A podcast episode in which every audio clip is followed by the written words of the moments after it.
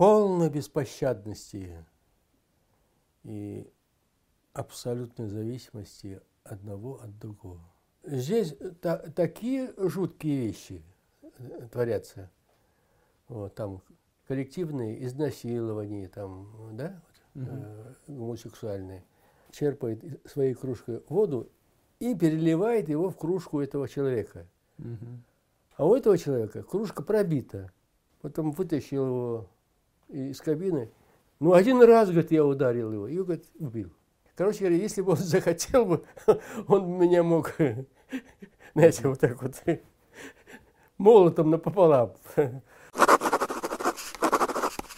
Анатолий Андреевич, вот когда вы начали писать, и э, до момента, э, когда вы стали признанным писателем, вот что это были за годы? Чем вы занимались в это время? Как, как они прошли? Насколько я понимаю, что это не э, какой-то мгновенный успех после первого же написанного текста, да, а это десятилетие э, такого какого-то вот стояния перед закрытыми дверями. Когда я уходил из армии после трех лет добровольной, добровольной э, армейской вот этой вот, как назвать, я не знаю, армейская, армейская, ну, каторга, не каторга, э, а, армейский подвиг, в смысле подвижничества, да? Я возвращался в очень тяжелом состоянии душевном. Потому что я служил в конвойных войсках, э, где увидел воочию реальность того, насколько может человек по, друг, по отношению к другому человеку быть, ну, скажем, отчужденным, да, враждебным, и в ситуации, именно вот в лагерях и отношениях между заключенными и э, охраной, находиться в взаимоотношениях э, полной беспощадности и абсолютной зависимости одного от другого. То есть, э, когда люди находятся в то, и оба они находятся в этом состоянии не в, не в, а, а в ситуации свободы воли, свободы выбора каждого. Каждый из, из них попадает в такую ситуацию, ну, по воле рока, по воле судьбы, вот, по воле э, государства, которое берет тебя, тебя значит, э, на какое-то время полное рабство, ну, я имею в виду солдатчину. И эти два человека а, абсолютно э, э, зависимые от внешних обстоятельств, а, э, судьбы или государственной значит, воли жесткой, они находятся в таких обстоятельствах, один может другому сделать что угодно, а второй по отношению к первому вот, э, э, находится в состоянии полного неприятия и абсолютной ненависти. Вот. Э, человек человеку друг, товарищ и брат, человек возлюби, да, угу. вот, ближнего. Это все наоборот, противоположное этим нравственным значит, лозунгам, которые человечество с большими мучениями создало себя на протяжении многих э, тысячелетий. Все это исчезает в, отношениях между заключенный конвой. Вот. И вот в этих обстоятельствах э, люди э, обнаруживают весь диапазон своих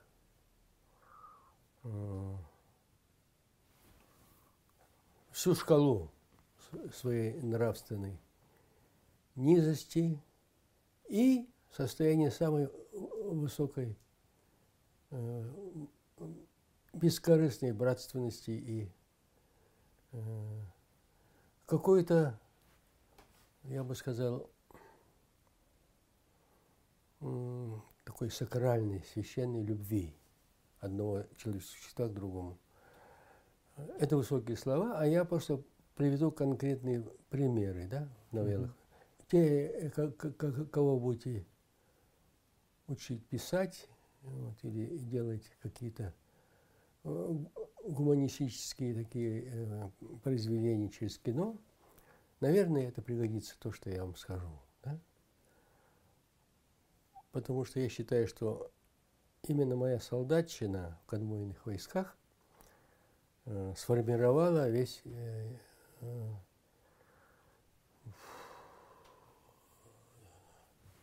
диапазон моих нравственных поисков. Угу. И утвердила меня в том, что должно быть неизменно для писателя. Неизменно совершенно. Вот. Так вот, конвойная моя действительность э, открыла мне в людях их э, э, уровни низости. Вот. И о, о, о чем писали многие наши писатели. Ну, просто многие, начиная от Достоевского, записки из мертвого дома. Mm-hmm. Вот, там после э, значит, Солженицын, Шаламов, э, Гинзбург, э, Лидия. Вот. Но ни один из них, ни, ни один из них не коснулся тех Э, уровне низости, который начинается на уровне пола человеческого, мужской и женский, да? на уровне его э, физиологии. Ну, можно ли такое сочетание? Ну, наверное, сексуальной физиологии, да? Угу. которая является очень беспощадной силой. И Никто из этих писателей об этом не писал. Ни Солженицын, ни Шаламов. Э, там были всякие жуткие вещи, вот особенно у Шаламова, там, как этот, солдат догнал там, убил заключенного, тот упал, он подошел к нему, отрубил его кисти, и все это описывает, описано таким э, бесстрастным, каменным языком Шаламова, шаламовской прозы, э, и положил в, в сумку, чтобы предоставить потом материал доказать, что он действительно ликвидирован этот. Угу. Ну, такие вещи э, э, запредельные совершенно. Но есть еще уровни более жуткие, более мерзкие, чем нравственное уродство, да, вот этого человека. Можно ли назвать этого героя Шаламова? Он исполнял вроде как свой долг, обыденные дела, вот, инструкцию и так далее. А вот со стороны пола человек э, способен и падает на такие вещи, что э, он, он, он хуже зверя предстает. Э. И вот узнав про это писателю будущему, вот, ему или лучше совсем не сталкиваться с этими делами. Ну, приведите пример, расскажите. Я прям вижу, что вы вокруг какой-то, какой-то ситуации ходите. И, так их много так расскажите, ситуаций. Ну, расскажите пример одной. Какой-нибудь. Ой, Господи Боже. Ну, скажем, вы знаете, что такое, э, ну, такое выражение, да? Сейчас все политики, даже чуть ли не Путин употребляет это слово. Опустить. Да. Вот, вот, вот, опустить. А это лагерный жаргон. Опустить mm-hmm. это значит поставить его на колени – да, и, как говорится, его изнасиловать. Мгм. Или там не изнасиловать. Вот. Это называется опустить человека. Вот. Э, То есть э, вот эта вот сторона э, лагерного гомосексуализма. Здесь та- такие жуткие вещи творятся. Вот, там коллективные изнасилования, там, да, Мгм. э, гомосексуальные, э, с сопровождением убийства, да, вот, жестокого. Вот. Э, Или отношение лагерного общества э, к э, этим самым, ну, профессиональным проституткам, да, э, лагерным, ну, таким борде- бордельным таким собачкам, э, которых называют э, женскими именами, Мгм. и отношение к ним э, э, со стороны э, общества – это выражение полного омерзения к ним. Даже вот, э, скажем, э, э, во время обеда э, должны зэки э, попить воды. Там чаю не дают. Да? Вот. Должны попить воды, и вода находится в бочке. И возле этой бочки стоит некая фигура унылая с кружкой. И под- подходит заключение, за- черпает эту воду, и нек- некоторые из них, смилостившись к этому бедолаге, черпает своей кружкой воду и переливает его в кружку этого человека. Мгм. А у этого человека кружка пробита. Это педераст, э, э, гомосексуалист. Мгм. И он, чтобы не, не, не смел он э, зачерпнуть свою, ружку, это, своей кружкой в общую бочку, не осквернил тем самым благородного общества, да, вот. он должен из милости ему налить из своей кружки, но только, не дай бог, своей кружки коснуться его кружки. Мгм. Он его наливает вот так вот, высоко вот так вот, да, держа свою кружку. И тот ловит струю. Э, Ну что там он уловил там? А некоторые издеваются, вот так вот поводит этой струей. Мгм. Это что за отношение человека к человеку? А обратные случаи, то есть случаи, когда э, человек проявлял какую-то э, самоотверженность. Ну, я не, не помню самоотверженности. Э, Я могу рассказать э, две истории. Одну из Мгм. моей собственной жизни Мгм. Э, э, во время э, армейской жизни и службы. Вот. А второе, значит, эпическое проявление вот этого, да? Ну, я начну с эпического. Мгм. У нас там был объект, назывался свинарник, в 30 километрах от лагеря. Лагерь – это зона, огражденная забором вышки на углах. Вот. И, значит, отдельно казарма охраны, э, роты охраны.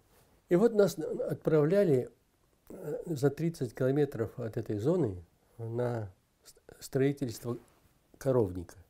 Объект этот назывался коровник. Там заложен был новый коровник в совхозе. Мгм. Вокруг этого коровника запретка была построена, и там же стояли вышки, вот. Или э, наземная охрана. Ну, короче говоря, охраняет, охраняемая зона, где внутри коровник. Вот. И вот э, э, отвозили туда на работу на двух больших грузовиках, где в открытом кузове стояли лавки, несколько рядов, и впереди,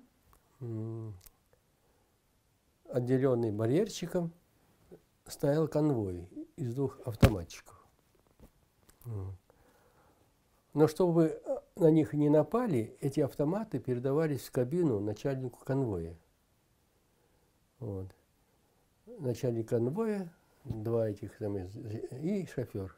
Все они несли конвойную функций. И вот мы, значит, на двух машинах это было дело. И вдруг а, к концу рабочего дня съему, съем называется, присылали эти две машины назад вот, и отвозили в, в лагерь. Вдруг одна из этих машин не пришла, сломалась. Пришла одна машина. И всех 40 человек нужно было в одну машину. Когда в одной машине было 20 человек, да? Вот, по 20 человек. А тут пришлось всех ну что делать, 30 километров до воинской части далеко, машина не пришла. И всех эти 40 человек втиснули, стоя, там уже угу. скамейки эти, вот, стоя. Вот. По-моему, даже в два этажа стоя, стояли. Те, которые между проходом стояли, и те, которые на скамейках. И все они там друг друга должны были тесно обнять, чтобы не выпасть. Конвой тоже из двух на, на каждой машине было раз, два, э, три, четыре, три человека, да. четыре человека. Угу. Ага. И конвой должен был переместиться на эту единственную машину. Короче говоря, все должны были стоя ехать, обняв тесно друг друга, иначе было никак невозможно. И вот мы эти 30 километров ехали, тесно обнявшись, и конвой, и вы знаете, э, никто там не, не, не обладал способностью и даже желанием выражать какие-то моменты э, торжественные и э, значительные, высокие. Ну и ехали там также, матюгались, там, там же говорили все. Но вдруг я увидел, что все охвачены одним тем же чувством, которое меня охватило. Это чувство братства всех. Все исчезло. И мы ехали. Я помню, какое настроение у всех было. Веселые, красивые. Вот. Я никогда не забуду этого, этой нашей, нашего возвращения. Угу. Представьте это. Да, очень круто. Да. Шофер это... А вы были конвойным на этой Да, машине? да, я стоял вместе с другими вот так вот в объятиях. Зэков обнимали? Ну да, зэка меня, я их. Да. Вот такие вот дела. Угу. Вторая история. А вторая история, это касается меня лично. Угу. Ох, наш командир э, решил значит, утеплить казарму охраны. Она была э, деревянная, Э, видно, такая была э, на значит, рейках основа, да, и обшитая с двух сторон деревом и заштукатуренная. То есть внутри там была пустота и очень холод значит, проходил спокойно, свободно, да? И он решил утеплить. И утеплить кирпичной кладкой в один, в один слой, потому что больше, ну, не знаю, не хватило средств у него и что. То есть нужно было в один слой, в один кирпич, о, в пол кирпича называется это. В один кирпич это так, поперек, э, под прямым углом кирпича. Это один, один кирпич, толщина кирпича, длина кирпича. Uh-huh. А пол кирпича это когда вдоль угу. кладется кирпич. Угу, угу. Вот. Кладка. И вот э, пол кирпича был, было решено, но э, это очень тонкая сама стенка получается, и могла она отвалиться и так далее. И чтобы крепче было ее при, при, при, приезжать к стене, уже готовой, да, деревянной, вот, нужно было ковать железные штыри и забивать их в стену, и тем самым а, на, конце штыря mm-hmm. такой крю, крючок, крючочек. И он удерживал кладку. Через два ряда должны были... Мы делали так, утепляли дом родительский так да? Да, внизу эти стояли скобы железные, И они этот самый держали всю эту стену, всю эту конструкцию. Вот так вот, вот так. До сих пор уже стоит. И вот, 30 лет. значит, э, ковать эти штыри э, металлические нужно было в совхозе, в совхозной кузне. Но там у них были свои дела днем. И э, давали нам возможность делать это э, в вечернее время, только после рабочей смены. И вот наряжали туда, значит, э, кузнеца из, из зэков и конвой к нему. Вот. И меня наряжали этим конвоем, а кузнецом был у нас Леха Амба. Его, его кликуха лагерная была Леха Амба. Это был Вешенский казак из этого, из станицы Вешенской. За что сидел? Он сидел э, за то, что ну, он рассказывал так. Не знаю, все они э, очень большие фантазеры, зэки. Он э, э, говорил о том, что ехал он, сам он водитель, ехал, говорит, э, э, на машине э, за рулем, и вдруг увидел впереди, говорит, один какой-то э, хмырь по, пьяни сбил э, какую-то женщину, и, говорит, не остановился, говорит, только, говорит, газку говорит, набавил. Я, говорит, его догнал, обогнал, остановил, потом вытащил его из кабины. Ну, один раз, говорит, я ударил его, и, говорит, убил. Вот за это, говорит, меня судили, дали ему 6 лет. Ну, может быть так, может не так.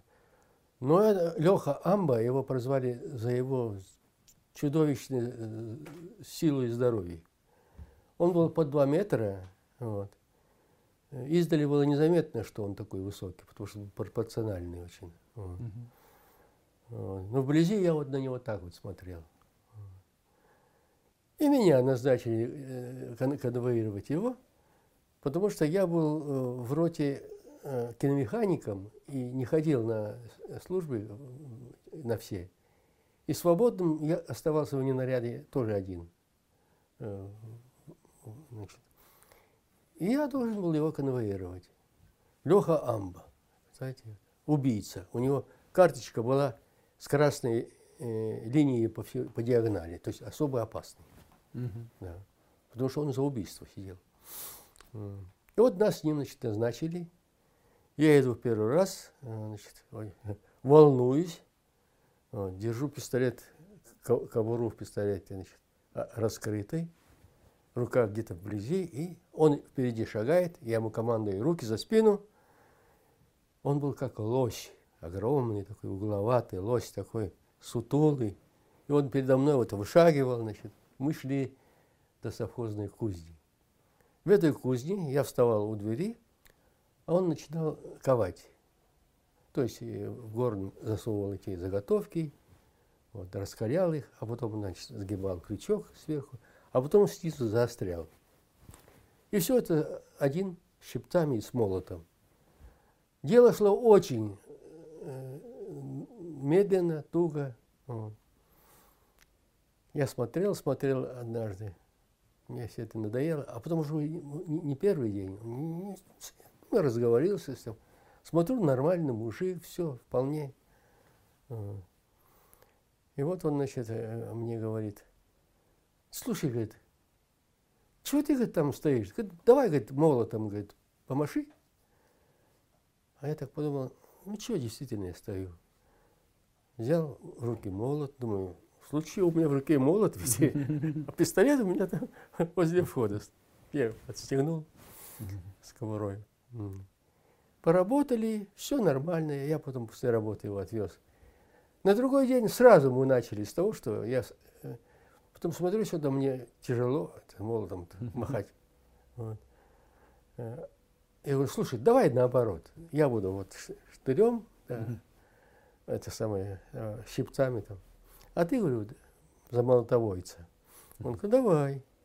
Ну, Леха Амба ну, начал там шуровать.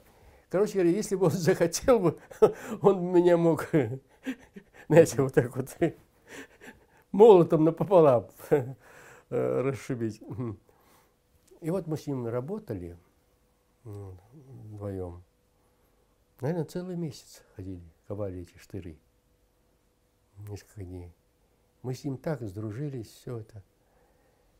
И вдруг однажды он мне говорит, слушай, начальник, вот придет, говорит, говорит Маруся, ты, говорит, пусти ее ко мне.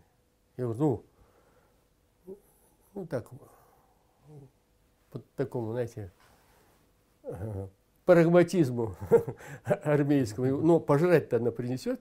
О, это, говорит, да, говорит, все. И она действительно пришла Маруся, ей прозвище было э, в совхозе Тая Горбатая. То есть она не была горбатая, она была просто маленькая и сутулая. Угу. Ее, значит, звали Тая Горбатая.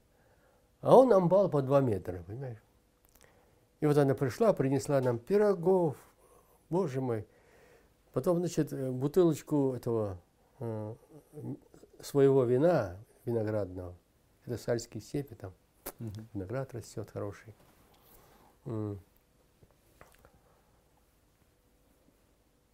Особенно я помню ее пироги. Какие она пекла пироги вкусные. Короче, покормились мы.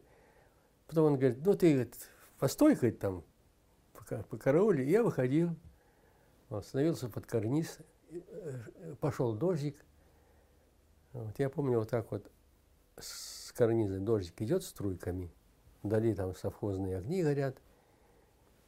Все это чрезвычайно красиво и поэтично, и, и, и ситуация такая какая-то. Вот. Э, потом они, он выходит из этого, и мы идем к, э,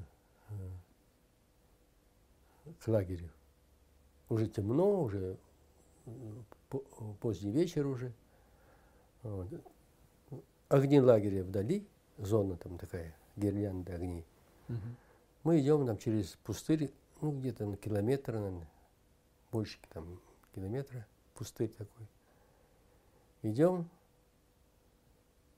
и вот звездная ночь, мы идем, значит, он идет в обнимку со своей Марусей, Таей Горбатой.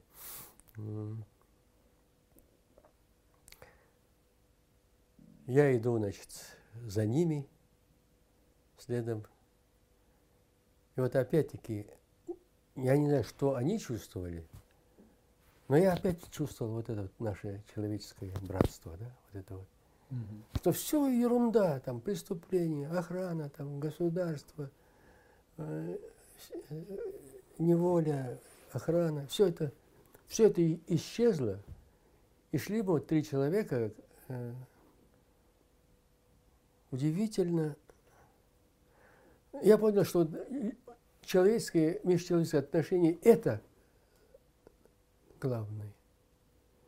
Это, может, стоит, в, как говорится, в точке омега, да, куда придет человечество. Вот такое, такое отношение людей. То есть, что я испытывал к этим людям, что, наверное, они ко мне испытывали, что мы вообще шли какие-то три совершенно свободных человека, и пистолет вообще ни при чем. Mm-hmm. Вот. вот этого чувства тоже было. Я вдруг понял вот это вот что может быть существовать такое отношение между, между людьми, высокое. Вот эти два примера я вам. Угу. Анатолий Андреевич, а ваша первая публикация, расскажите о ней. Преамбула такая, э, вернувшись из армии, с твердым убеждением да, и с великим желанием писать слова, а не красками. Вот. Я отложил краски в сторону – ушел из училища, вот, стал работать на всяких этих э, работах, э, крановщиком, башенных кранов. Вот. Кормил семью, дети у меня народились. Быстро очень после армии. Через год у меня уже был ребенок. Вот. И я э, писал свои стихи свободном размере. Писал прозу свою первую, вот, работая на всяких вот этих работах. Ну, классический путь, Мартин Иден, там еще кто-то. Но дело не получалось, потому что невозможно это. Смену отработав на башенном кране, приехать домой, Мгм. вот, по- покушать. э, и- кроме того, чтобы добраться до кровати и рухнуть, чтобы завтра в 6 часов опять утром встать, не было ни возможности. Я выбирал работу, где я мог бы э, сутки работать, а двое суток быть дома. Вот такие работы я выбирал. М. Прошел даже, не зная того, намного раньше э, судьбу Виктора Цоя. Я, я кочегаром был, да, кочегарка у меня была. Мгм. Забегая, потом скажу, в Японии, э, в Токийском университете защитил один докторскую диссертацию э, о русскоязычных корейцах в Советском Союзе, да? о культуре, в, в русской культуре Советского Союза. Там э, творчество Анатолия Кима и Виктора Цоя. Такая существует в Японии диссертация докторская. Но все равно я писал что-то Мгм. вот, и пытался опубликовать. Потом я нашел такую работу, где я мог месяц быть э, в командировке, а два месяца дома. И я стал писать уже нормально. Вот, у меня было много уже. 63-го года это все моя. И в 63-м вернулся из армии, и, вот это вот началась моя. 10 лет я носил эти 10 лет. Для дебюта, уверяю вас, для дебюта это слишком большой срок. И уже по истечении, уже на десятом году, я решил, что ну, не получилось у меня. Что делать? Накоплено довольно много рукописей. Я их ношу по Москве. Никто их не хочет. Не то, чтобы там печатать, даже читать, наверное, не хотели. А я об этом потом узнал, что они действительно не читали. Ибо первый рассказ в журнале каком-нибудь, который меня отвергли, через много лет, когда я стал модным, они меня просили, я проносил эти же рассказы туда же, и они с восторгом печатали это дело. М. Вот, к тем же редакторам приносил. Так вот, э, по истечении 10 лет я уже почувствовал, что я, я уже, кажется, проиграл. Вот, и хотел э, спокойно, спокойно отп- оставить, как говорится, перо в сторону и решил ра- работать дальше или там на кране. Но мне очень нравилось тогда э, я- водители троллейбусов очень нравились. Правда, больше части женщины там были, но это была такая спокойная работа. Э, Движок совершенно бесшумный, да? Вот. Маршруты никуда не отцепишься. Не заблудишься по дороге. Я очень плохо запоминал дорогу, а тут все.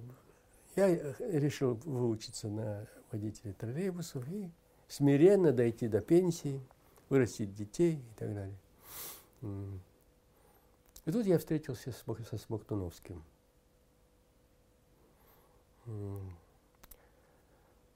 Я вам сегодня эту книжку подарю, как я с ним встретился. Вот.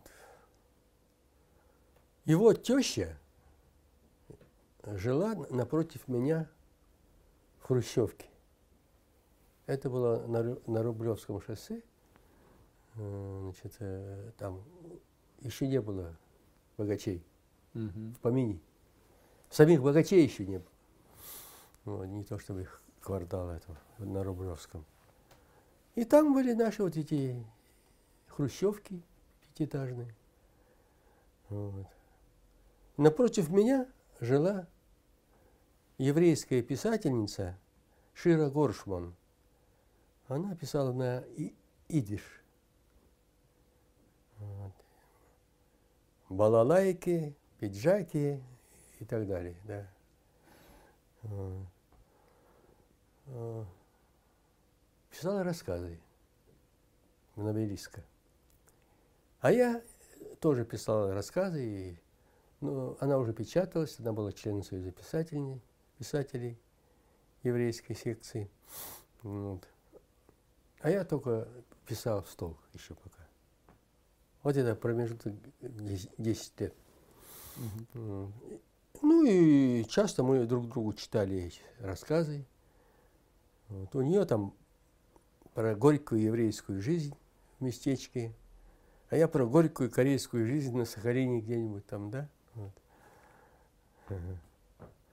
Ну так вот, она меня очень уважала э, за мое писание.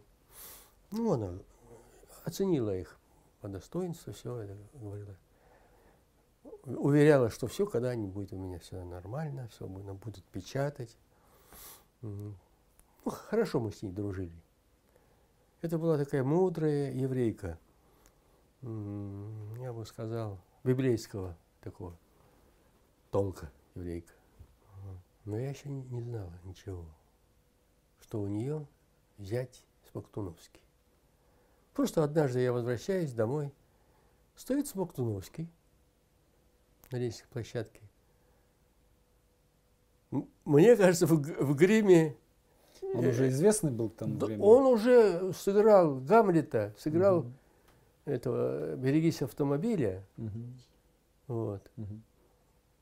Да, ну, ну, он был уже кумир к этому времени. Вот. Стоит вот то ли в гриме Гамлета, то ли Деточкина. Вот такая же короткая прическа. Вот. И такой ун, унылый стоит вот унылый Гамлет. Я к нему разбегайся. Иннокентий Михайлович, да вы что, да как вы здесь? Да, да почему? Да вот я, говорит, жду мать. Какую мать? Это, говорит, э, моя теща. Я говорю, ну давайте, ее нет дома. Зайдемте ко мне, у меня подождете. Ну, зашли и молчим. Я от оторопи а он что-то о чем там своем думает. Он как раз в то время ездил в Ленинград, э, или даже жил там, играл э, у Товстоногова «Идиоте». «Идиота». Угу. Играл этого князя Пушкина. Пушкина. Роль была знаменитая. Приезжали смотреть, даже из Владивостока люди приезжали смотреть эту, эту роль. Я, к сожалению, не видел этой роли. И вот, значит, э, ну, подождали, подождал он меня, ушел назад. Потом минут через десять вдруг снова возвращается ко мне и говорит, я вот узнал от э, матери, что вы пишете, и вас не печатает, а я уже 10 лет бегаю. И говорю ему, вот так и так. Иннокентий Михайлович, я уже 10 лет бегаю, я уже махнул говорю, рукой. Э, он говорит, дайте мне два рассказа, которые, на ваш взгляд, могут быть напечатаны. Я вам не обещаю, но я попробую что-нибудь с ними делать. Но я поверил ему, да потом я как бы ему отказал бы, и да что это такое было бы? Я, конечно, Тут же достал, у меня там было много рукописей, на машинке все это печаталось. Я ему дал два рассказа. Вот. Шиповник Мёкка и Акварель. Личка, пожалуйста, принеси мне этот э, журнал. Я могу так вот да, вырезаться? Угу. И вот э, через два месяца я имел на руках первую свою публикацию через два месяца. Разговор был в ноябре, а в январе первым номером 73 года я имел вот, вот этот вот, спасибо, угу. этот журнал. Вот. Здесь два моих рассказа в этом журнале. Кого вы из новых писателей, ну, считайте серьезной фигурой, и он так дерзко ответил, да никого, никого нет. кроме вот Анатолия Кима разве. И вот э, начался обвал моих э, публикаций. Такой, что на первом месте оказался Чингис Айтматов, а на втором месте я. Изрядную сумму, понимаете. Э, и это освобождало меня от всяких забот материальных года на год. Когда вера пришла внезапно и в одно мгновение, озарение такое –